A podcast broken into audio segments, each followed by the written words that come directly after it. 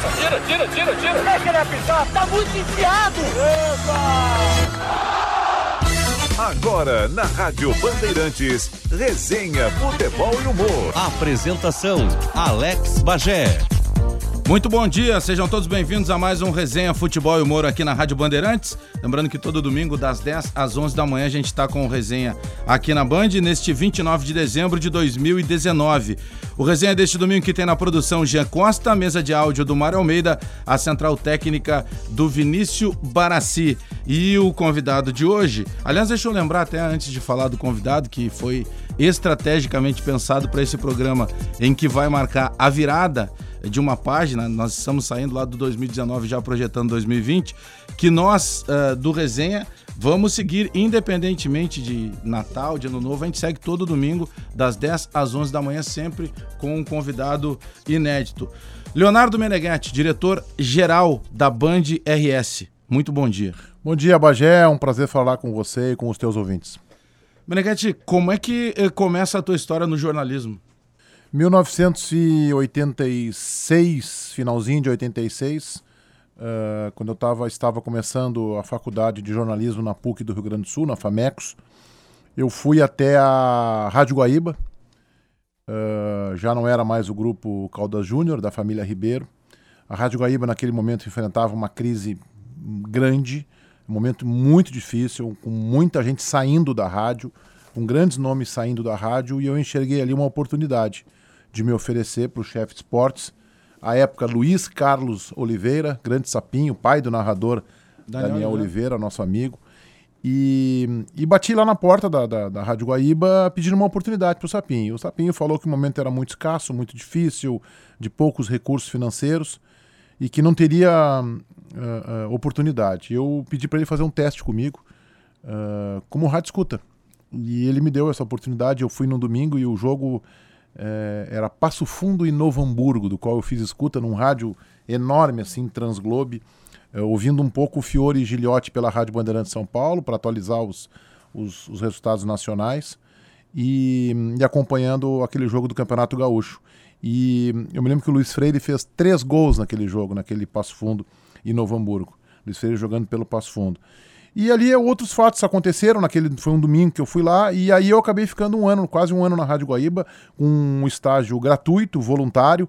É, eu ia para lá praticamente todos os dias, ajudava na edição de um programa de esporte amador de 10 minutos que havia, que era apresentado e produzido pelo Mauro Moider, que hoje é um jornalista de Santa Catarina, era 5 horas da tarde, das 5 às 5 e 10 ia em todas as jornadas e ia aos finais de semana, enquanto meus amigos iam para a praia surfar, eu passava meu domingo dentro da Rádio Guaíba, meu sábado, quarta de noite, quinta de noite, e durante a semana ficava lá durante duas ou três horas na tarde, eu fazia um estágio no Tribunal de Contas, saía do Tribunal de Contas e ia para fazia faculdade também, ia para a Rádio Guaíba. Então foi um momento ali muito legal, a partir dali eu tive uma oportunidade de de participar de um processo de seleção na RBS, que estava buscando repórteres para o Jornal Diário Catarinense.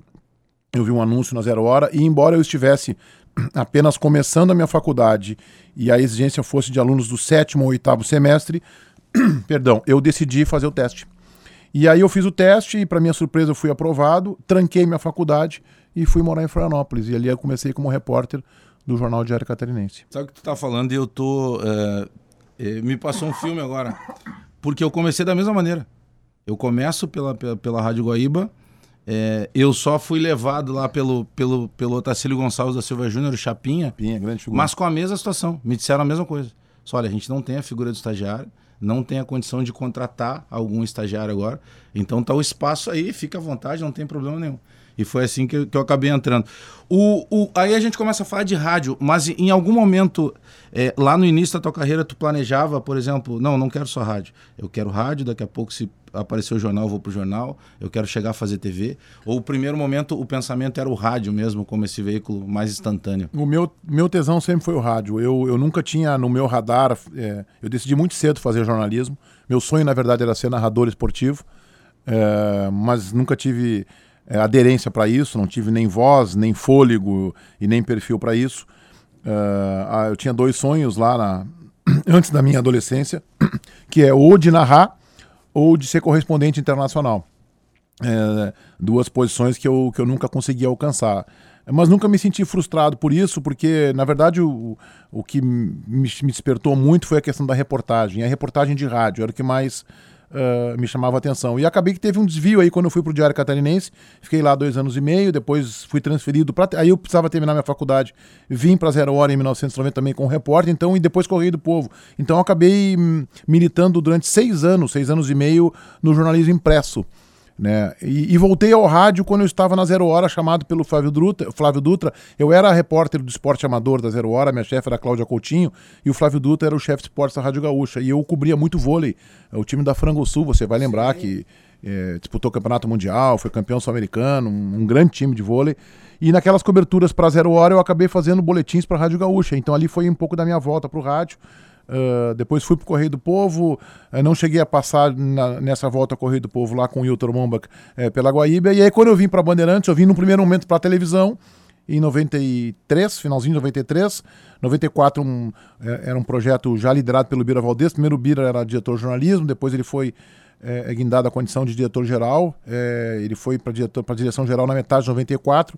É, e aí me puxou para a rádio também em 95, quando ele relançou a Rádio Bandeirantes a primeira jornada esportiva da Bandeirantes em fevereiro de 95, no estádio Bento Freitas, Internacional 2 a 1 em cima do Brasil de virada. O jogo, o Brasil saiu ganhando o jogo. A equipe da Band era composta por Marco Antônio Pereira, Cláudio Cabral, Leonardo Meneghetti e Nando Gross. Eu fazia o Brasil, o Nando fazia o Inter, Cabral e, e Marco na, na cabine. Então, é, eu sempre fui o rádio, respondendo diretamente a tua pergunta, eu sempre tive.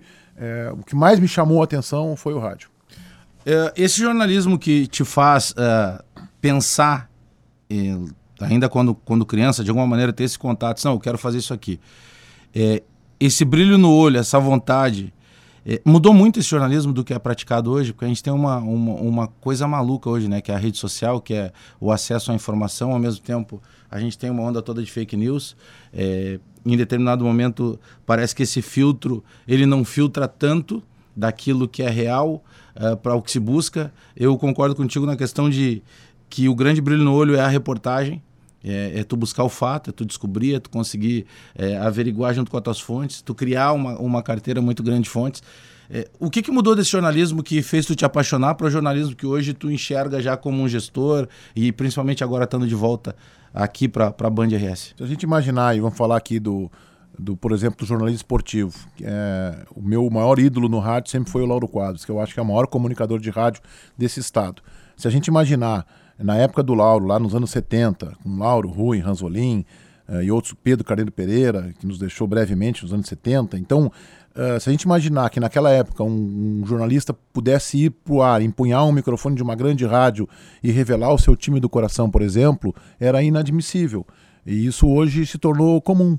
Né? A pessoa profissional revela o seu time, tem um ou outro lá que, que tem uma rejeição, Uh, e pronto, e a, e a, vida segue, entendeu? Então o Cláudio Cabral foi comentarista na Gaúcha e aqui na Bandeirantes durante anos e todos sabiam que ele era colorado. E o Cabral, ao contrário do Paulo Santana, nunca foi uma personagem né? Ele, sempre foi um colunista, ele analisou o Grêmio Inter com a mesma isenção uh, que ele tem para analisar o, o, Juventude ou o Brasil de Pelotas. O Paulo Santana já, já tornou caricato, já é um pouco mais circense, e isso não diminui o brilho que o Paulo Santana teve como jornalista, que foi um dos grandes da nossa crônica. Então, essa é uma das mudanças. A outra é a questão da rede social. Hoje todo mundo tem opinião, todo mundo tem um veículo de comunicação na sua mão. É, não é todo mundo que sabe usar, aliás, pouca gente sabe usar isso, e aí eu estou falando de quem não é jornalista e se manifesta na rede social. E tem, uma, tem algo que me incomoda um pouco na nova geração. Né? E aí eu estou falando diretamente a pergunta que tu me fizesse agora, Bagé. Que é que hoje todo mundo tem que ter um lado. Então é, a gente está tentando aqui na Bandeirantes trazer profissionais é, renomados e experientes, como por exemplo o Rogério Mendelski, que estreia amanhã na nossa programação, às 6 horas da manhã. Já estou fazendo um merchan aqui do Primeira Hora com o Mendelski. E hum, todo mundo então tem que ter.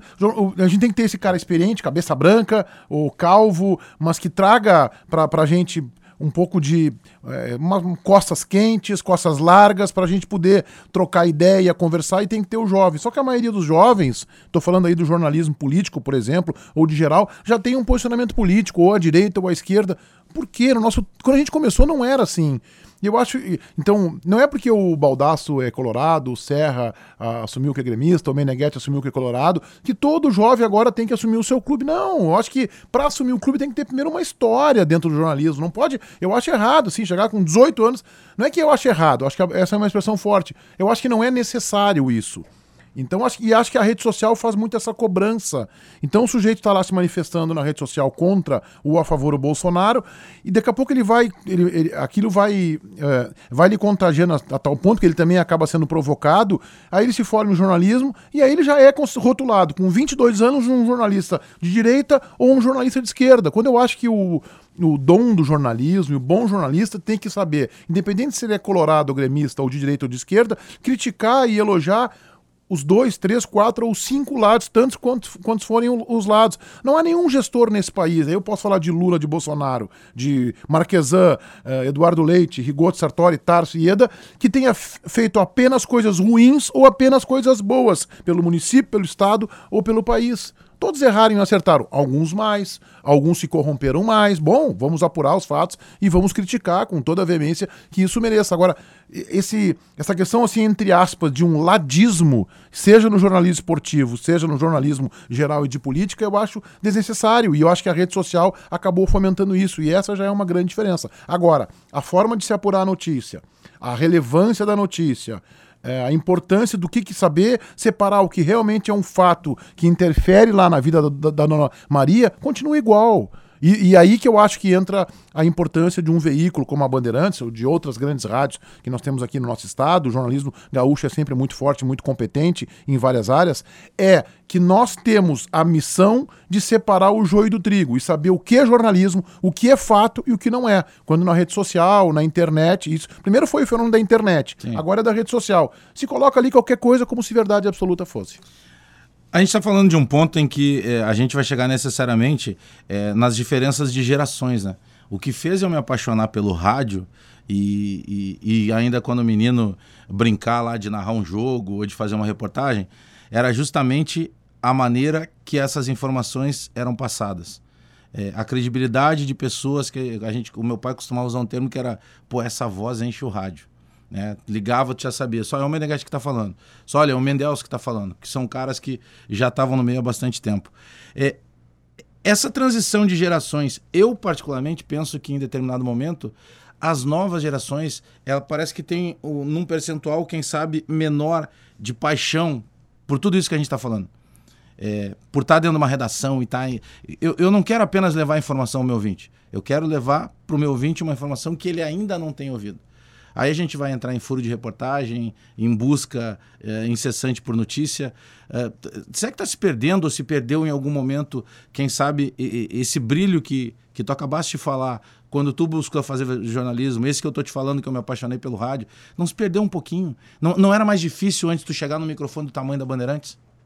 Eu acho que, que tu tem toda a razão. A tua, a tua pergunta ela, ela tem embutida nela já uma resposta com, ou uma opção, uma alternativa que eu concordo os, os meus colegas de setor no Beira Rio, quando eu comecei no rádio, é, meus colegas que eu digo concorrentes. Eu sou amigo dos dois que eu vou citar aqui, poderia estar outros tantos. REC pela Guaíba, eu pela Bandeirantes, uh, uh, Macedo pela Gaúcha, depois chegou a Pampa, o Vidarte, por exemplo, que Deus o tenha. É, e aí tem outros tantos profissionais que eu poderia estar. Silvio Benfica, Luiz Henrique Benfica pela RBS, Benfica pela, pela Guaíba, Pelotinha, tem tantos profissionais. A gente, eu, o Sérgio Boas, que foi um grande repórter, que está aqui conosco hoje, entre aspas, a gente queria se matar, né, pela informação, né? É um negócio assim. Hoje, o setor de Grêmio e de Internacional virou uma ação entre amigos. Uma confraria. É uma confraria. É, trocas pra lá, troca pra cá de informação, de sonora, entrevista. Tem, fez aí o fulano, fez o ciclano. Eu vou contar uma história aqui na Rádio Bandeirantes. Eu, eu fui padrinho de casamento do Alexandre Pretzel, que é um baita profissional.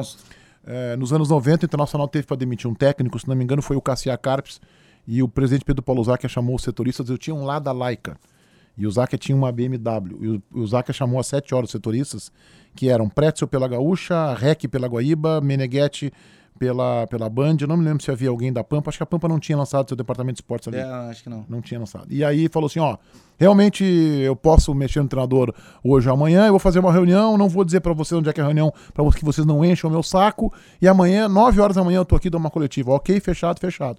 Todo mundo foi embora, peguei o meu lado lá do portão 8, que era o lado, dei a volta, parei do lado do carro dele, da BMW dele. Quando ele saiu, o que tá fazendo aí, seu mala? Eu, não, eu vou te seguir, tu vai pra reunião, né? Então eu vou atrás de ti. A reunião era na casa dele, eu fui pra casa dele com meu telefone celular, acho que isso aí era 95. E entrei no Band Sport Show apresentado pelo João Garcia, aqui na Rádio Bandeirantes, a noite inteira, sem falar onde era o local da reunião. Lá pelas tantas, o Pretzel me liga, disse assim, Meneghete, isso já era 10 da noite, o Pedro tá aqui me enchendo o saco, dizendo que eu vou pra rua se eu não for pra reunião. Claro que era uma figura de linguagem, jamais aconteceria isso. E, pô, cara, precisa saber onde é que é a reunião. Eu falei, eu não vou te dizer. O Pretzel ficou um ano brigado comigo. E não disse mesmo. Fiquei sozinho lá dando os boletins. E o Pretzel ficou um ano brigado comigo. Depois ele fez a mesma coisa em São Paulo, no Morumbi. Ele foi cobrir um treinamento, o Murici se desentendeu com o jogador de São Paulo, ele era, ele era o único repórter lá. O Murici se desentendeu com o jogador de São Paulo e foi, às vezes, de fato, se empurrou o jogador na casa mata e tal. Os repórteres que chegaram depois do treino, que ele levou todas as informações do microfone da Rádio Bandeirante de São Paulo, o Pretzel fez a seguinte frase: Bruxo, chega cedo no treino. Então, e comigo não tinha amigo. Eu, não é que eu ia sacanear o cara, dar informação errada. Mas Isso é outra coisa. A prioridade é o teu, traba teu Eu, trabalho. eu não quero saber se é meu amigo ou não é meu amigo. Eu- eu- o meu compromisso é com o ouvinte da Bandeirantes. Não tem nada a ver com outra emissora de rádio que é concorrente. O que não quer dizer que eu possa ajudar. Escuta, eu cheguei atrasado no treino, treino pessoal, ele começou o treino como? Isso eu po- posso ajudar, porque se ele não pegar essa informação comigo, ele vai pegar com outro. Agora, se eu for, se eu sou o único repórter no, no treinamento e o Renato ou o Cudê faz uma, uma, uma, uma alteração, começa o treinamento num sistema é, e, e inverte, o repórter chega depois, eu, vou dizer bem assim pra ele, ó, cara, não vou te passar essa informação. Não vou, eu não vou mentir. Vou dizer, eu não vou te passar essa informação. Eu tô aqui, vim cedo, tô vendo o treino e essa informação vai estar na Rádio Bandeirantes, tá horário.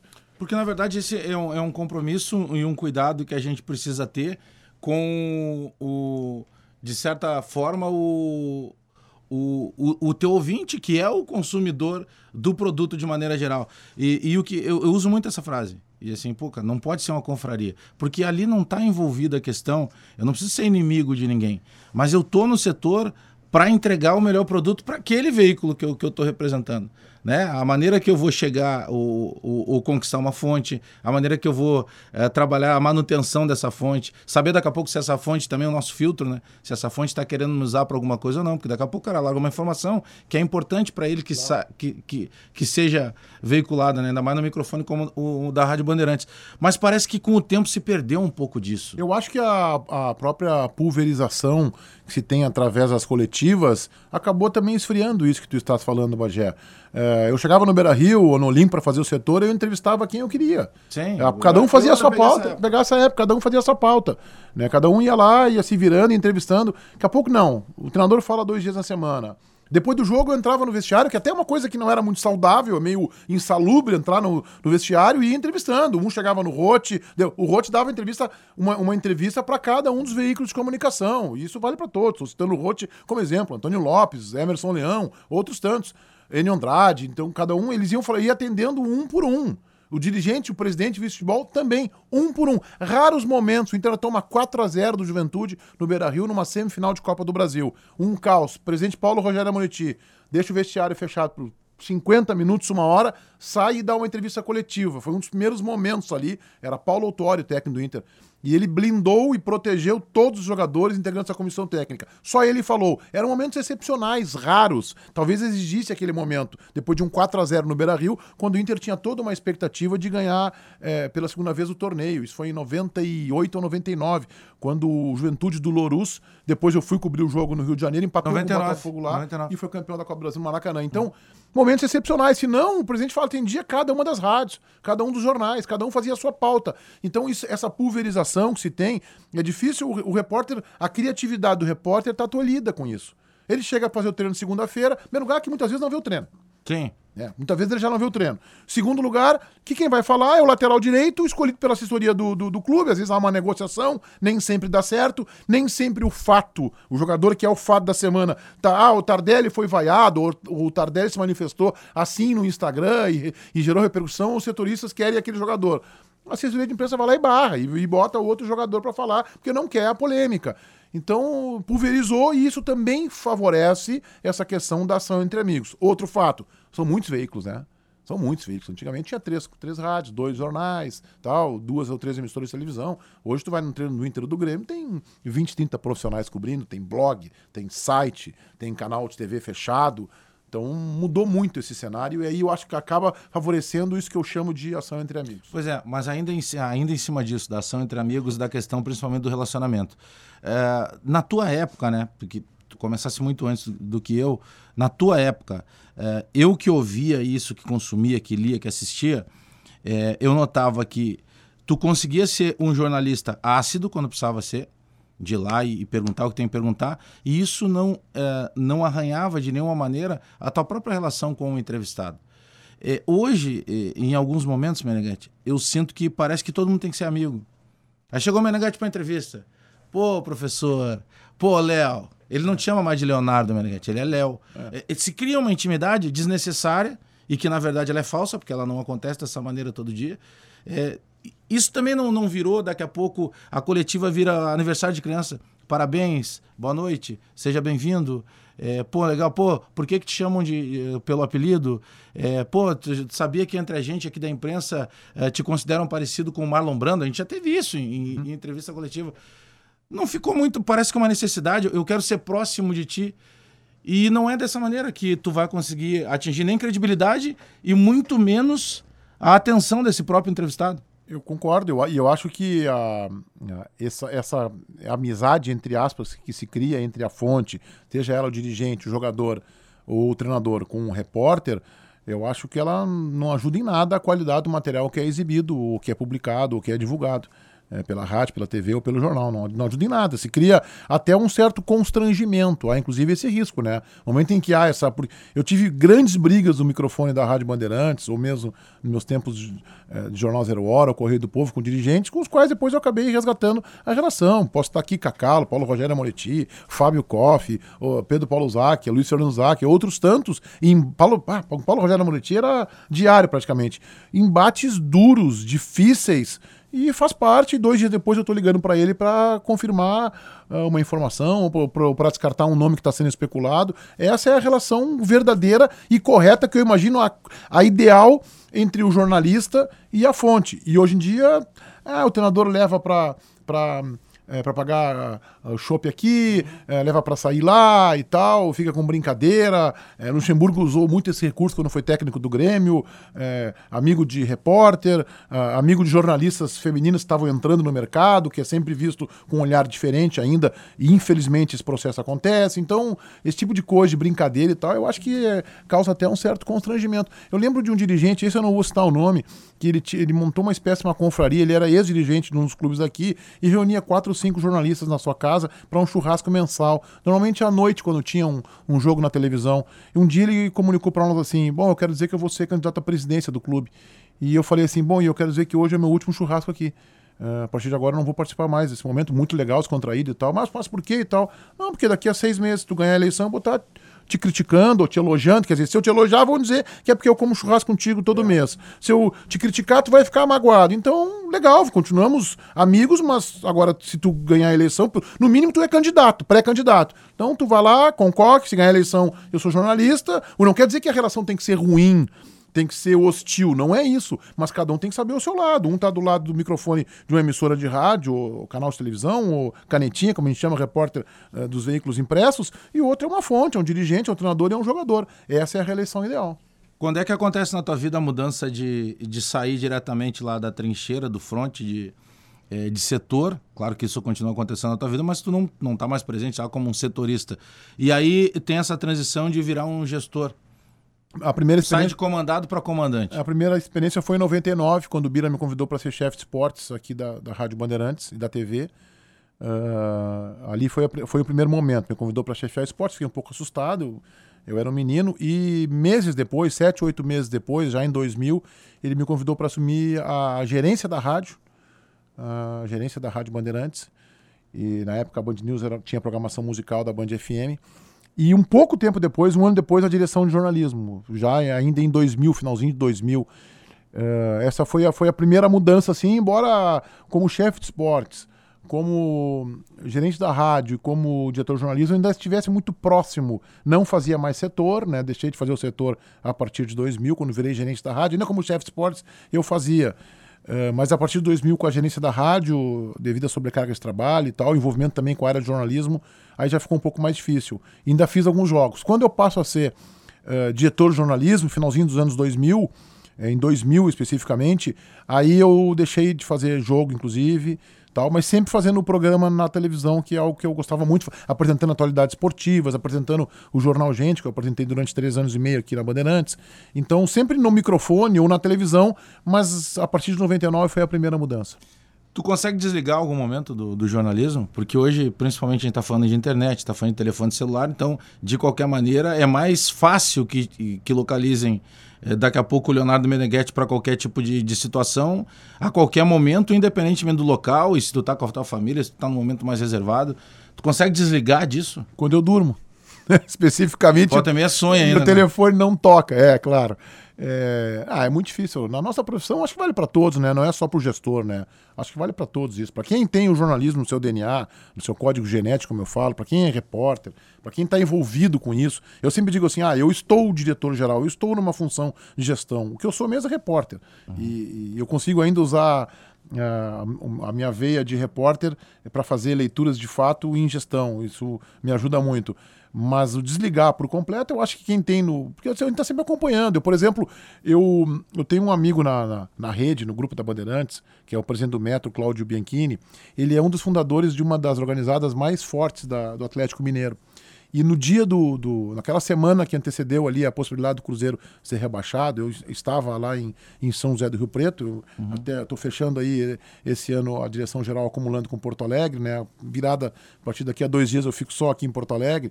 E o hum, que, que eu fiz? Eu pedi para ele os, os, os, endereços dos sites dos principais blogs e, e, e impressos e rádios, é, Itatiaia, claro que eu conhecia, e outras, de BH, porque eu queria acompanhar a cobertura jornalística uh, de Belo Horizonte sobre a possibilidade do Cruzeiro cair. Naqueles três, quatro dias que antecederam ali a possibilidade. Porque tá no meu. Não, não tem, o Cruzeiro não tem nada a ver comigo. Não tem nada a ver com a minha vida, com exceção que em Minas, eu torço para o Atlético Mineiro. Talvez até por influência do Bianchini, que é um, um grande, grande colega.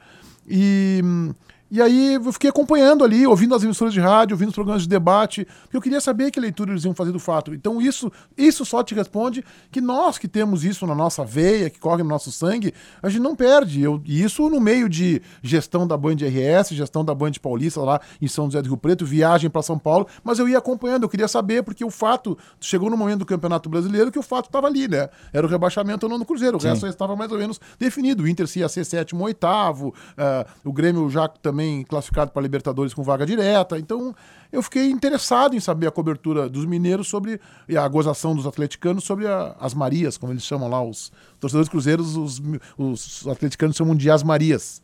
E aí tem uma história longa sobre isso. E aí eu fiquei interessado, e isso mostra que a gente tem isso. O que, que o Cruzeiro tem a ver comigo? Absolutamente nada. Mas, mas tinha queria, uma cobertura. Mas eu queria acompanhar a cobertura dos colegas lá de Minas. É, a gente está há poucos dias aí de virar o ano, né? De 2019 para 2020. E sempre que chega essa época, a gente faz uma reflexão natural de tudo aquilo que a gente projetou para o ano e que por vezes por um motivo ou outro não conseguiu, daqui a pouco até superou aquilo que se imaginava como perspectiva. É, como é que está sendo para ti projetar 2020? Tu está de volta, é, é, a tua casa. Eu, eu, por mais que tu tenha citado aí Correio do Povo, Zero Hora, Rádio Guaíba, Rádio Gosto, não dá para te imaginar ou se é quase assim jogar lá no, no, no Google Leonardo Meneghetti vai aparecer Band. É, virou a tua casa, virou um rótulo. Pelo menos eu, como consumidor de comunicação, entendo dessa maneira. É, como é que tu está projetando isso? O, o, o que que tu mais te cobra para que o 2020, porque é, é, sempre a responsabilidade grande. Eu não tinha ainda trabalhado contigo e eu posso confessar aqui é, que é, o, no dia da tua apresentação, é, ali no estúdio, no estúdio Bira Valdez, é, chamou a atenção que as pessoas que já tinham trabalhado contigo estavam muito felizes pelo teu retorno. Isso me chamou a atenção.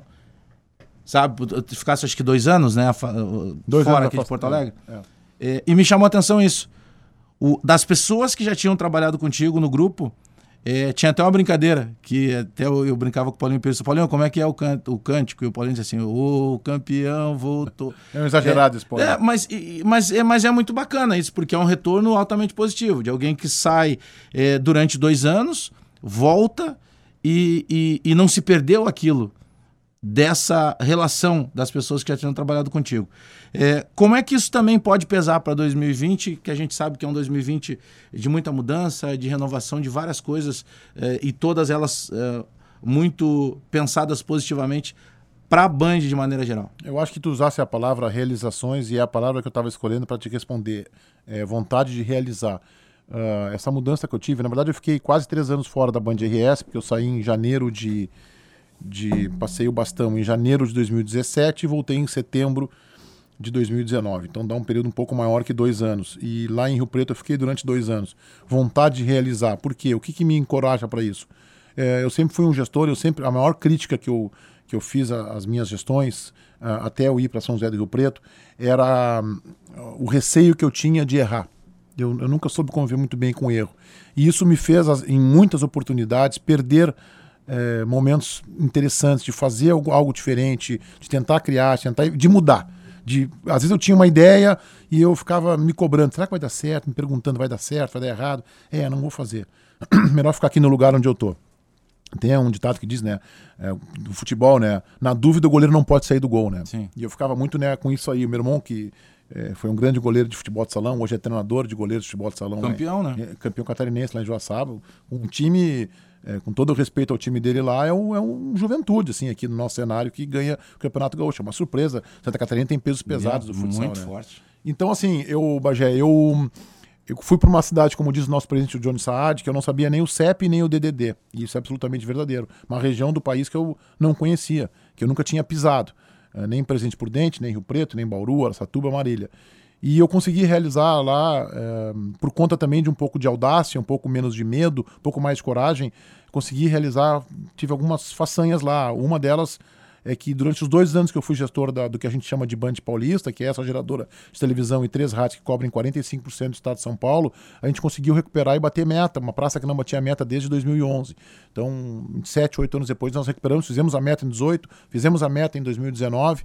Então, esse é um ponto. O outro, era um sonho da Bandeirantes ter uma sede lá, e preferencialmente dentro do shopping conseguimos realizar. Não é um trabalho do Meneghetti, é um trabalho de equipe, Sim. com apoio de São Paulo. Realizamos, Estamos lá com a sede pronta, vamos inaugurar agora em janeiro, só vendo a questão da, da agenda dos dirigentes da Band com a do governador João Dória. Então, realizamos, está lá uma sede dentro de um shopping center. Mais do que isso, é, pegamos a nossa sede que nós tínhamos lá acanhada em Bauru e botamos também dentro de um shopping, o que não estava nem no meu escopo, não era nem objetivo do grupo. É, em Marília nós tínhamos um, um, home office, colocamos, fizemos uma parceria, botamos também dentro de um shopping.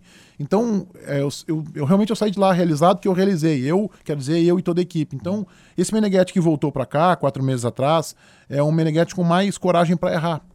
Mais coragem para errar significa mais coragem para fazer, para realizar. E é isso que eu quero, é isso que, que a gente vai buscar aqui. É realizar, é fazer. E se errar Uh, se não der certo, e vou dar um exemplo, o Rogério Forcolém, por exemplo, eu há muito tempo que eu queria contratar o Rogério Forcolém, é, mas eu tinha um receio de que pudesse não dar certo. Será que ele vai se adaptar à Band?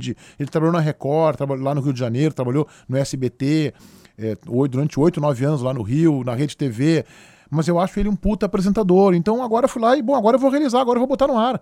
Acho que vai dar certo e a pontuação que ele está fazendo é, nos impressiona com duas, três semanas de programa que já tem os resultados que está alcançando. Uh, a própria busca do Mendelski, que a gente lá atrás já havia tentado trazer o Rogério Mendelski para Bandeirantes. Vamos lá, vamos, vamos realizar, vamos, vamos trazer. E assim tem outros nomes aí que, que estão chegando nessa virada de ano, uh, sem medo, entendeu? Eu acho, confiando um pouco mais no meu feeling. Mas não é o feeling de colocar o dedo na língua, botar para que lado está o vento. Não. É o feeling que eu, que, eu, que eu uso em palestras de gestão. O feeling nada mais é que a soma das tuas experiências. Quando tu quando tu tem uma sensação assim de uma festa, alguma coisa que tu foi convidado, tu assim, ah, eu não tô afim de nessa festa, não, eu não tô, não tô com um sentimento bom. Aquilo não é porque apareceu uma bruxa do teu lado, teu ombro direito, e falou, não vai, que pode acontecer uma coisa ruim. Aquilo ali é um pouco da tua experiência, ou porque o tempo tá muito ruim, ou porque o ambiente na cidade tá um pouco mais, mais tenso, ou porque tu sabe que aquele local daquela festa não é um local muito adequado, tem que estacionar o teu carro longe, e tu acaba te reservando. Não quer dizer que se tu fosse na festa aconteceria alguma coisa, mas tu não, é o teu feeling, é a soma das tuas experiências que está ali dentro de ti, aquela voz em ti te dizendo. E esse meu feeling eu quero colocar um pouco mais para fora. Teve alguns momentos aqui na Bandeirantes, na minha gestão anterior, que eu errei porque eu tinha uma sensação de que não era para fazer algo e eu fui convencido por algumas pessoas, acabei fazendo e depois eu vi ele na frente que, puxa vida, eu estava certo, não tinha que ter feito isso. Né? Então é Foi confiar, contaminado. É, é confiar um pouco mais nisso, ouvir os pares, é óbvio, mas fazer uma leitura interna e, e, e ter coragem para fazer. E aí a palavra que eu uso para mim, porque eu estou tentando colocar para minha gestão de 2020 é realizar. O que que tu faz nas tuas horas de folga? O que que tu tem como hobby? Eu olho lá pelo teu Instagram que tu é um cara que gosta de bons restaurantes, gosta de vinhos. O que que tu gosta de fazer quando tá naquele momento tranquilo? Tá tu, tua esposa, teus filhos. É, eu gosto de fazer churrasco, né? Eu, se eu fi- uma semana sem churrasco me dá erisipela, E a né? tua grelha? É, não, tanto faz. Tanto faz. Tanto faz. Faço nos dois, gosto dos dois.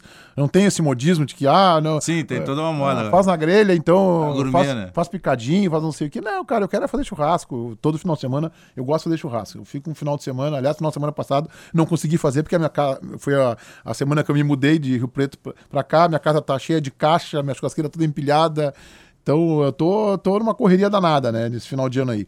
Então eu gosto de churrasco, eu gosto de, gosto de tomar um vinho, eu gosto muito de ir pra Gramado. ah, eu tenho uma casa lá e eu e minha esposa meus filhos vamos muito pra lá, tenho muitos amigos lá no meu condomínio. Eh, gosto de bater minha bolinha, faço pouco isso, tenho tido pouco tempo pra isso.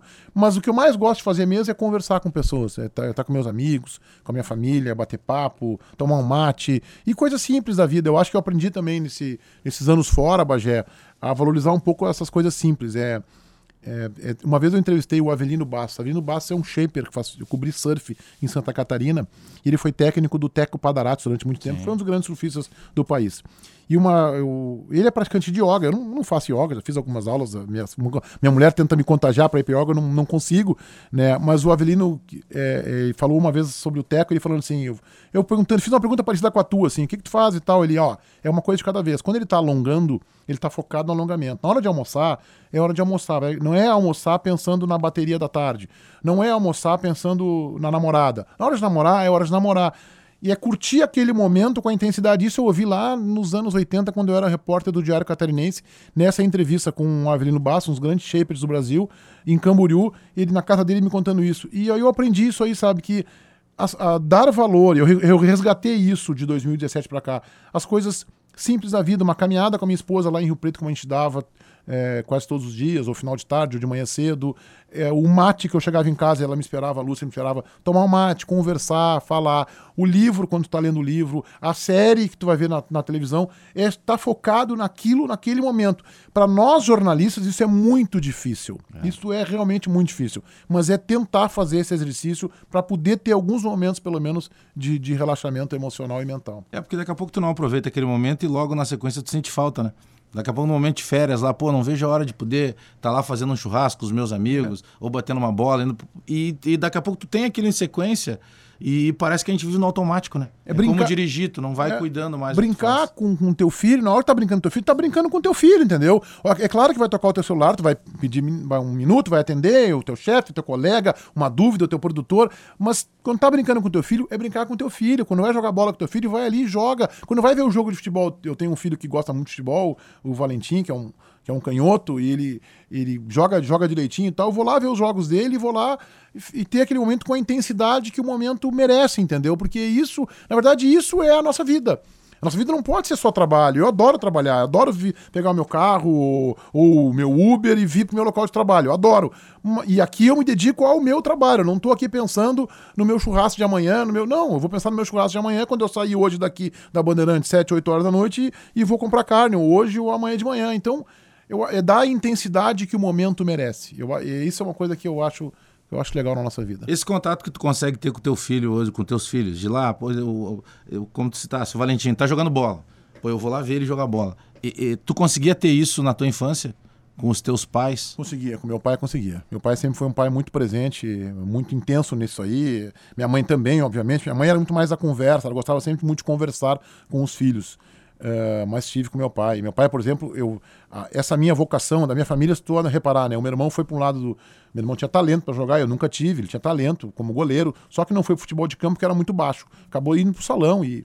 E no salão fez sua trajetória, jogou no Grêmio, jogou no Inter, jogou na, na, na CBF e agora recentemente como treinador de goleiros é, foi treinador de goleiros do Inter, da Ubra, da Carlos Barbosa, do Corinthians, agora está em Joaçaba. Então, o meu pai foi jogador de futebol, embora colorado, do Grêmio, até os, na época se diziam os juniores, né? Hoje tudo é sub.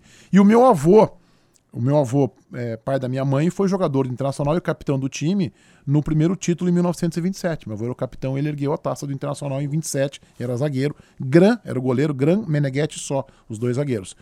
E então tá, tá no DNA. E meu pai foi sempre muito presente nessa questão do futebol, né? De jogar bola conosco, de levar os jogos internacional. Então, sim, consegui ter isso muito com meu pai. Meu pai era um sujeito, ele faleceu em 2000, muito espirituoso, muito brincalhão, muito tinha muita picardia, tinha muita malemolência, assim. Ele tinha um, uh, embora muito brabo, muito severo, muito rigoroso com os filhos, mas tinha esse lado dele de, de, de brincar, de ironia, de fazer pegadinha é, com a minha mãe, comigo, com meu irmão. Tá sempre fazendo uma pergunta, um questionário, uma, uma tiste. Ele, ele gostava muito disso. Então eu, eu tive um pai é, muito presente nesse aspecto e uma mãe presente no aspecto da orientação e da conversa sobre as namoradas. Minha mãe sempre dava dica: não corre atrás de mulher, mulher não gosta de homem correr atrás e tal. Uma dica assim. valiosa, né? É, dica uma mulher falando sobre o é, comportamento de outra mulher. Não corre atrás de mulher. Mulher não é. quer homem correndo atrás da saia dela. Isso eu digo pros meus filhos hoje, né? Ah, hoje tu consegue entregar é, pra eles. Minha, mãe, minha mulher fica brava com isso, fica dando dica, orientando Eles aí. estão com que idade? O mais velho, o Antônio, tá com 17 e o Valentim com 11. É, estão se criando praticamente com, com a idade parecida, né? É, é. O, uh, claro, eu não vou te perguntar assim, ah, uh, X momentos que tu tenha uh, gostado da tua profissão. Uh, mas o que, que te vem à cabeça, assim, se eu te perguntasse algo parecido? Meneghete, quais são os principais momentos da tua carreira, assim? Algo que assim que te instigou, pô, uma cobertura, Algumas ou alguma coisa da gestão? Algumas coberturas marcaram, né? É... Copa Davis de tênis em Maceió, Brasil e Itália, em... pela Zero Hora, nos anos 90, foi um momento bem marcante. A final da Libertadores de 95 em Medellín, fiquei lá com o Marco Antônio Pereira durante 10 dias. É... Era um momento tenso ainda da cidade? Não, ali já estava. Já estava mais ele, fraco. ele era, mas já tinha. Já era. A nossa chegada em Medellín foi muito curiosa. Nós, nós pegamos um táxi, estávamos indo pro hotel, fomos no voo do Grêmio na ida. O Grêmio chegou muito cedo, foi no domingo, pro jogo na quinta-feira. Nós ficamos até o, o outro domingo, ou num sábado, o Grêmio foi num sábado, eu acho. E a chegada na. na nós chegamos, daqui a pouco o táxi entra numa, numa rua secundária, assim, o aeroporto é longe em Medellín. E tem uma. A gente repara que tem uma moto na nossa frente e uma moto atrás de nós. E aquilo eu comecei a cutucar, eu estava no banco de trás, o Marco na frente, eu comecei a cutucar o Marco Antônio. Tinha todo aquele ambiente é, é, pós lá o narcotraficante, o Fábio Escobar. Fábio Escobar, tinha falecido um ano e meio antes. E aí eu cutuco o Marco e começo a falar rapidamente em português para ele. Vamos se ligar, o que está acontecendo e tal. E daqui a pouco, como está chegando perto do hotel, os motoqueiros dispersam. Nós chegamos no hotel e eu perguntei pro taxista. E aqueles motoqueiros eram contratados por ele para fazer uma espécie de uma espécie de proteção a ele. Ele contratava os motoqueiros. Quando ele entrava num caminho que era quase, não vou dizer uma floresta, mas um, um caminho assim, uma estrada bem secundária, bem fechado, assim, por árvore, tem até um caminho bonito. Nós andamos ali uns, uns 10 minutos com dois motoqueiros, um, um atrás e um na frente. Eu tinha certeza que ali a gente seria sequestrado, nós com muitos equipamentos de rádio, né, para fazer. acontecia muito isso, né? É, e acontecia. Então, mas não foi. Então, então não, depois não teve nada, nada mais que isso. Passei pelo centro de Medellín, então não, não, não, não, não, não percebi nada com exceção desse momento. Uh, então esse foi um momento importante. A Copa, a Copa do Mundo de 98, com Cláudio Cabral, com, com o Ribeiro, com o Rogério Amaral, ficamos lá 42 dias eh, em Paris. Foi também um momento bem legal. Uh, e aí tem coberturas interessantes do ponto de vista, viagens interessantes que eu fiz com o Grêmio para o México, com o Grêmio para a Europa. Minha mulher que é grêmio sempre diz, viu? O Grêmio sempre dando grandes alegrias, grandes coberturas. Uh, co uh, viagem com o governador Germano Rigoto à China, e isso em 2004, era, eu era diretor de jornalismo, era para o Bira ter viajado, mas o Bira apresentava o Canal Livre e tinha uma, uma entrevista agendada com o presidente da República, ele não pôde ir, eu fui. E ali eu peguei meu material todo da, da, da, dessa cobertura da comitiva lá do governador Germano Rigoto e inscrevi num prêmio nacional, primeiro prêmio nacional de jornalismo Brasil-China, ganhou a Sônia Bride Televisão, ganhou a revista Terra por publicação impressa e eu ganhei prêmio nacional categoria rádio. Paulo Giovanni, grande Paulo Giovanni, ficou em segundo lugar, com material brilhante também. E o prêmio era uma viagem à China com tudo pago por 20 dias no ano seguinte que eu fui, voltei à China e fiquei lá. Então eu fui duas vezes à China, então foram momentos legais. Então, essas coberturas eh, eu acho que foram interessantes. O convite para ser diretor-geral foi coincidentemente no dia do meu aniversário, 27 de outubro uh, de 2005, mas ao mesmo tempo tinha uma carga emocional pesada, que o Bira havia morrido em junho. Né? Então, ele veio com um misto de alegria e tristeza. Foi talvez os dois momentos mais tristes da minha vida profissional foi a morte do Bira. O Bira foi meu segundo pai, e eu e eu levei a informação para sua família, para casa da Ana Paixão. Aquilo foi muito dolorido, foi muito doído. Eu senti mais a morte do Bira, foi algo repentino. Ele morreu de infarto numa esteira, do que do meu pai, que teve um câncer que ficou 60 dias hospitalizado. Então, a morte do Bira foi um foi um chute, assim, foi um negócio muito dramático e mexe, me emociona muito até hoje, uma carga muito pesada. Uh, e um outro momento muito triste que me marcou, eu estou respondendo a, talvez a tua pergunta subsequente, momento de felicidade e de tristeza. É, foi a minha demissão da Zero Hora quando o ex-presidente José Asmus pediu a minha cabeça. Eu fiz uma matéria denunciando os salários atrasados, aquele ano de 93 em que o, Inter foi quarto colocado em quatro da Libertadores. O Inter havia sido campeão da, Sim, Copa, né? do Brasil, campeão da Copa do Brasil. E ficou em quarto e eu fui chamado por um grupo de jogadores no apartamento de uns jogadores que moravam na Getúlio Vargas, e eles me abriram os contratos e contaram os detalhes, assim, com vírgulas, de quanto o Inter devia para cada um deles. Eu chamei o meu chefe, o Divino Fonseca, e falei: o Augusto Nunes era diretor de redação, eu tenho uma matéria assim, assim tal, tenho fotos e tal, só que hum, essa matéria vai dar rolo, cara. Essa matéria tem que, tem que aprovar com o Augusto. E o Augusto, o Divino bateu no peito e falou assim: vamos dar antes que a concorrência dê. E nós demos, e dois dias depois eu fui demitido. O, o Asmus pediu a minha cabeça para o vice-presidente da, da RBS na época, Marcos Divoskin, e o Divoskin uh, entregou a minha cabeça e fui demitido. Um momento muito triste do jornalismo, esse tipo de coisa quando acontece. Por é... todo, não só pela tua demissão. É. O, o, que englobou tudo isso, né? É, enquanto gestor, já te pediram cabeça?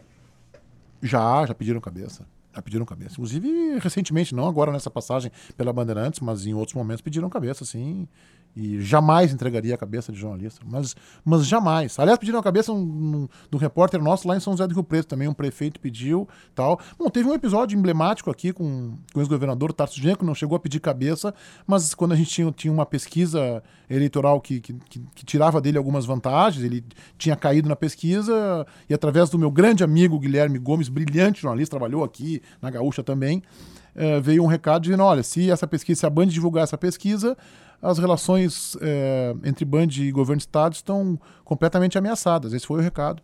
E nós não só divulgamos a pesquisa, como divulgamos essa mensagem do WhatsApp do governador Tarso Gengo no ar. Na TV, em rede nacional, local e nas emissoras de rádio. Mostramos, botamos o WhatsApp no ar. Esta ameaça. E foi matéria depois no Globo, matéria do JB, porque daí também o governador usou o WhatsApp que eu troquei é, é, com representantes do governo, pedindo o aumento de verba para Bandeirantes. O que, aliás, é legítimo e é o meu papel como gestor. Natural. E isso todos os gestores fazem. Quem não faz é. é incompetente. Então, esse é o meu papel de, olha, a verba que vem é essa, eu acho claro. que a Bandeirantes tem uma fatia maior do mercado, ela tem que ser essa. Então, mas tudo bem, faz parte do jogo, faz parte do jogo que se divulgue os fatos. Também que a Bandeirantes abriu a guarda para essa divulgação, fazia parte que eles divulgassem também. Acho que foi correto e, e faz parte do embate. Já pediram cabeça de profissionais aqui, mas eu jamais cederia. Mas assim, é uma coisa que me incomodaria muito, assim. Me, Sim, me passou tira... por isso. Né? Passei por isso, me tiraria o sono, né? Tiraria o sono, né? O meu pai costumava dizer que se ele fosse juntar todos os conhecidos dele, talvez ele enchesse um Maracanã. Mas se ele fosse juntar os amigos, dificilmente ele enchesse uma Kombi, ele sempre usava esse termo. Boa tese. É, o jornalismo, a gente sabe que o meio, de maneira geral, principalmente a sociedade brasileira dos últimos anos, é, se perdeu muitos valores, né? A gente não fala quase em família, a gente tem uma série de, de situações que parece que passam meio despercebidas e que são fundamentais na formação é, e principalmente na maneira que qualquer sujeito vai tocar sua vida. O jornalismo, ele te deu mais amigos ou ele te deu mais decepções? É, eu acho que ele me deu mais inimigos, mais desafetos, na verdade. E aí vem por trás disso decepções. Claro que eu tive muitas decepções. Uh, e eu acho que eu não fiz muitos amigos através do jornalismo. Eu fiz, seguindo a tese do teu pai, muitos conhecidos. Uhum. Capaz de encher aí, não sei se o um Maracanã, não sei se eu tenho para tanto, mas talvez para encher o Tesourinha. né? Mas muitos conhecidos. Agora, amigos, eu não sei se o jornalismo me deu amigos, me deu muitos conhecidos. E eu acho que eu tô com teu pai. aliás, eu boto meus amigos numa Kombi e talvez o banco de trás fique desocupado. fique livre, né? Então, eu acho que. Porque eu acho que amigo, o conceito amigo, a gente pode. É muito genérico, né? Sim. Mas, assim, um amigo verdadeiro mesmo, a gente tem poucos ao longo da nossa vida. Uh, mas, eh, então, assim, eu acho que ele me deu muitos desafetos, assim. E pessoas com as quais, inclusive, eu tinha uma ótima relação de convivência, mas o meu irmão usa uma tese, ele que é goleiro, foi goleiro, falou assim: se a minha mãe me driblar é pênalti, ou seja, ele vai fazer a falta, ele vai derrubar a velha, entendeu? Com, eu tô com ele nessa. É, eu, eu sou assim, entendeu, Bagé? Eu acho que eu não vou deixar de levar uma informação no ar ou de dar minha opinião se o sujeito está lá do outro lado, é meu conhecido, é meu amigo. Eu acho que ele tem que saber separar isso. E isso sim, jornalismo me teve como consequência essa prática, essa luta diária, jornalismo, ou como gestor, ou militando no microfone, como, como você faz muito mais do que eu hoje e, e o faz bem bem aqui no microfone, como fazia nos teus outros prefixos, eu acho que ele acaba nos trazendo muito mais, se não decepções. As decepções fazem parte do dia a dia, mas desafetos. A gente vai amealhando aí alguns desafetos ao longo da nossa trajetória, né? O que que muda ah, com a experiência que se acumula para ti na prática, assim? Tu consegue daqui a pouco filtrar coisas que naturalmente tu não filtraria? Porque a, tu tem uma, eu, eu tenho uma personalidade muito parecida com a tua. Eu acho que a gente tem que buscar um caminho que eu não preciso estar me explicando, porque acho que é, toda vez que a gente precisa se explicar é porque alguma coisa deu errado. Né? Se não precisar explicar, é porque tudo acabou eh, sendo feito da melhor maneira. Só que uh, essa coisa mais explosiva, e eu, como consumidor de, de, de, de, jornalismo, eu te via como esse cara que, pô, eu sei que com a hora que chegar ali ele vai perguntar o que tem que perguntar. Aí de várias coisas que a gente falou aqui, de não se preocupar daqui a pouco de arranhar uma falsa amizade, uma aproximação, fazendo um jornalismo. É, o que, que a experiência te trouxe mais? Além disso, é, é, o aumento desse filtro de daqui a pouco, de repente, tu pensar um segundo a mais do que tu pensaria anteriormente? Resumidamente, sim. Eu acho que a gente tem a semelhança da, da intensidade, né? De, de sermos sujeitos epidérmicos. Uh, e eu acho que a experiência me traz um pouco uma, essa reflexão. Eu costumo colocar no Facebook uma frase que eu, uso, que eu uso como jargão, assim, não escrevo para concordâncias, escrevo para reflexões. Eu acho legal o sujeito divergir uhum. da, da, gente, Sim, seja, numa, seja numa mesa de bar, seja num debate esportivo, na televisão, na rádio, uh, ou seja num, num, programa de entrevista, ou mesmo numa entrevista coletiva. Eu acho legal isso. Desde que seja em tom saudável, né? Desde que seja salubre, né? Desde que seja uma, uma, uma divergência com um equilíbrio e ponderação, né? Então o que me deu, eu acho, a experiência é, essa, é, é refletir um pouco mais, é é que pensar, exatamente como você falou, pensar aquele segundo a mais. Minha mãe é, usa um ditado, nunca, nu, meu filho nunca toma uma decisão antes de uma boa noite de sono, uma decisão relevante, importante, né? Então o que a experiência traz é isso. É, eu acho que a, a experiência tem, tem, duas consequências, tá? Uma é que o teu olhar ele fica um pouco mais distante, assim, ele, tu consegue enxergar o horizonte melhor, tu não enxerga só aquele palmo na tua frente, tu olha melhor. A Lúcia usa uma expressão, a minha esposa, para os meus filhos, que eu uso em gestão, que eu adaptei. Eu presto muita atenção em coisas que eu ouço e que me falam. Ela sempre falava para meus filhos assim, para os nossos filhos assim. Uh, as coisas têm consequência. Ah, eu não quero ir na aula. Ah, as coisas é têm consequência. E eu uso isso em gestão. As decisões têm consequência. Né? Então, quando um profissional se nega a fazer uma cobertura, eu digo, olha, tem consequência, não é uma ameaça, mas tem que saber que a tua decisão claro. de fazer, de se doar por uma empresa ou não se doar, de ser leal ou não ser leal, tem consequências, boas ou ruins. Uh, então, acho que uh, a experiência te, te, faz o teu horizonte ampliar, assim, tu enxerga um pouco mais longe, né, tu consegue, e conforme a experiência vai chegando, e ela te dá essa, esse minuto de reflexão, essa coisa de pensar, de refletir, de não, eu vou esperar. Vamos esperar, vamos ver o que acontece. Não precisa. A, a juventude nos dá um pouco de ansiedade, nos traz a ansiedade de querer resolver logo. E às vezes a melhor solução não está no minuto seguinte. A melhor solução pode estar uma semana depois. Solução para um conflito, para um problema, com um anunciante, com um entrevistado, com uma agremiação ou com um profissional dentro da casa. Às vezes espera as coisas. Eu sempre, eu sempre gostei de resolver a, as, as minhas dificuldades, meus conflitos, acho que é a palavra mais apropriada, de forma muito rápida. Seja na minha relação pessoal, com namorada, com esposa, com um amigo. Eu, e agora eu aprendi de alguns anos para cá que que não, deixa o tempo. O tempo é um bom remédio para acalmar, para ponderar, para que os dois ou três lados ponderem e que depois se chegue, se não uma conclusão, que se mantenha a divergência. E a gente tem que saber, Bagé, conviver com o divergente. Sim. Então, é, vem, um, é prof... difícil, né? vem um profissional, às vezes, isso. tentando me argumentar um ponto de vista sobre determinado assunto, eu não concordo, a gente não precisa brigar por, por aquilo. Tu tem uma posição, eu tenho outra, e nós vamos conviver com essa divergência. Tem que saber se sal tornar saudável essa divergência. O que nem sempre é um, nem sempre é um exercício fácil. Vocês discutem na tua casa muito jornalismo? Muito, o tempo inteiro. esposa também é do meio. Né? Muito, né? o tempo inteiro. O tempo inteiro. Ela me enche o saco com isso. Mas também de. mas me ajuda muito. Mas, mas, do jornalismo de maneira ampla, do que está acontecendo no Brasil ou no mundo, ou de ações tuas como jornalista ou também dela? Tudo.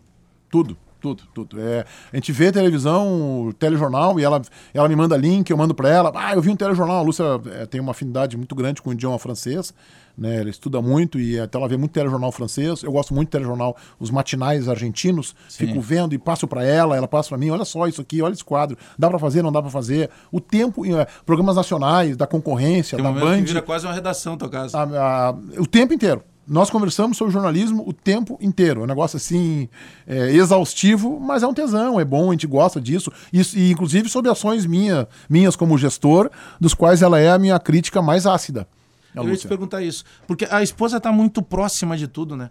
Ela acaba a- a- é, tendo a parte boa da relação, porque ela é a parceira, mas ela também está principalmente na parte ruim, porque na parte boa, os teus amigos ou falsos amigos eles estão sempre pré- perto. Na parte ruim, aí tu cons- con- consegue filtrar realmente quem é o cara que se preocupou contigo, independentemente do que seja a parte ruim.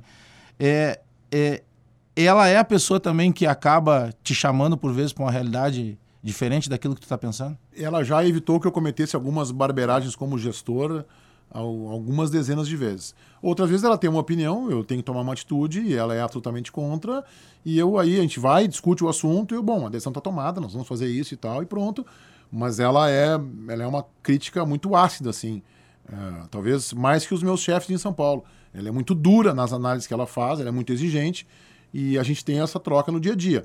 Eu tenho evitado muito, como a gente está passando por um momento de muitas mudanças aqui na Band, nos últimos tempos eu evitei muito de comentar com ela algumas coisas, porque às vezes ela funciona como freio, assim, né? Como minha censora, né? Ela vai lá, não, não pode fazer isso, não pode fazer isso. Eu, Lúcia, a gestora decidi. E o, o gestor diz muito, muito mais a palavra não do que a palavra sim. É, então, ela é uma crítica ácida. Mas o que é legal nesse exercício é que eu tenho ela, às vezes, como. Eu gosto muito de conversar com as pessoas e de ouvir ideias, eu tenho uma ideia, de ouvir, tal, de conversar. E eu tenho, consigo ter isso é, nela, que é uma pessoa leal, tanto a mim quanto a, a Band e tal, e a gente conversa, troca muita informação, não é uma questão de consultar. É, são coisas em projetos, em botar um horário novo, em um programa determinado da rádio, da Band News, da Rádio Bandeirantes, a gente vai lá, conversa, estamos pensando assim, ela dá uma ideia. Nem sempre a ideia dela é execuível, porque ela não está no dia a dia de gestão, Claro. ela não sabe da dificuldade que é de construir é, al- alguma ideia que ela tenha, mas ajuda bastante. Mas não é só ela que ajuda, os profissionais estão aqui, você sabe disso, a minha sala está sempre aberta para receber as pessoas, para ouvir ideias, nem todas são execuíveis. Claro. Né? Mas às vezes uma ideia que o Bagé possa me dar, é, contemplando com uma outro projeto lá que o Boas tinha falado, a gente junta aquilo e ah, vamos, vamos ir por esse caminho. Então, e a minha vantagem é que se eu fosse casado, por exemplo, com uma bancária ou com uma corretora de imóveis ou vendedora de carros, é que talvez é, pudesse ser mais leve esse ambiente em casa, de não, não levar tanto para o lar as questões é, da minha área profissional, mas perderia essa parceira que eu tenho e que no fundo eu acabo gostando de, de trocar algumas ideias. Menegatti, a gente ficaria muito mais tempo, mas o programa está chegando ao fim. Lembrando que amanhã, dia 30 então, de dezembro, tem a estreia do Rogério Mendes, que já é às 6 da manhã, né? Com primeira hora. das 6 às 8 e meia da manhã e já nos próximos dias de janeiro vem um- uma grade diferente, moderna na Rádio Bandeirantes e que eu tenho certeza que os ouvintes eh, vão curtir. Nós estamos encerrando o programa por causa do horário, qualquer coisa a gente manda um e-mail ali pro diretor da rádio aí para tentar ampliar aí. Aliás, na sequência tem o Domingo Esportivo Bandeirantes, né? Hoje não pode ninguém reclamar se estourar. Pô, ô Edinho, é, a gente tá com homem aqui, né? Então se estourar, não tem, vão reclamar pra ele mesmo, né? Não, tá certo, o Edinho tá lembrando O que Edinho, tá na, horário. o Edinho tá na Bandeirantes há quanto tempo? Hã? 38 anos. Entrou aqui um É menino. um sobrevivente esse Edinho. Meu Deus do céu. O que nos incomoda o Edinho, o Edson Leandro, ainda por cima é metido a jogar futebol. Sim. Metido a jogar futebol. É. E se diz gremista. Se diz gremista. De tudo Agora pouco. também que o Grêmio ganhou tudo, todo mundo é gremista. Agora todo mundo virou gremista, né? Até o Edinho virou gremista. É um negócio Banalizou. É, agora, agora tá fácil ser gremista, né? Quero ver em 2006, 2007, 2008. Aí os... Ah, ele era do É, gremista é sofredor. sofredores. Leonardo Meneghetti, que a gente tenha um ano de muitas vitórias, de muitas conquistas aí, que a gente possa é, voltar a falar. Claro que a gente vai continuar falando fora do microfone, mas que a gente possa voltar a falar no microfone também sobre esse dia a dia nosso do jornalismo. aí. Podia fazer um domingo com o Meneghetti, um domingo com outro entrevistado, né? Eu acho que não é aparecer muito, né?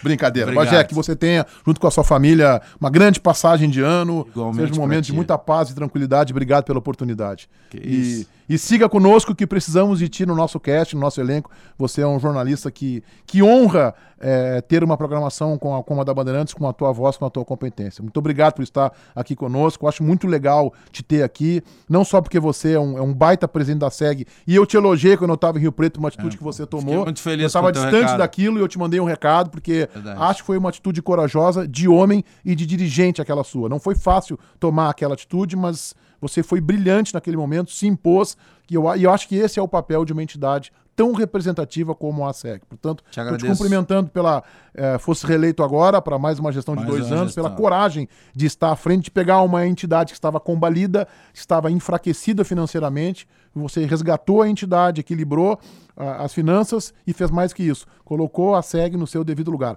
Nada contra quem passou por lá. há- como qualquer gestão de entidade, há bons e maus Claro. dirigentes. Mas você é um dirigente que cravou o seu nome na história da entidade. Pô, fico muito feliz vindo de ti, principalmente esse recado na época que tu mandasse eh, me impactou de forma muito positiva. Porque, pô, um cara que tá fora daqui, por todo o histórico que tu tens.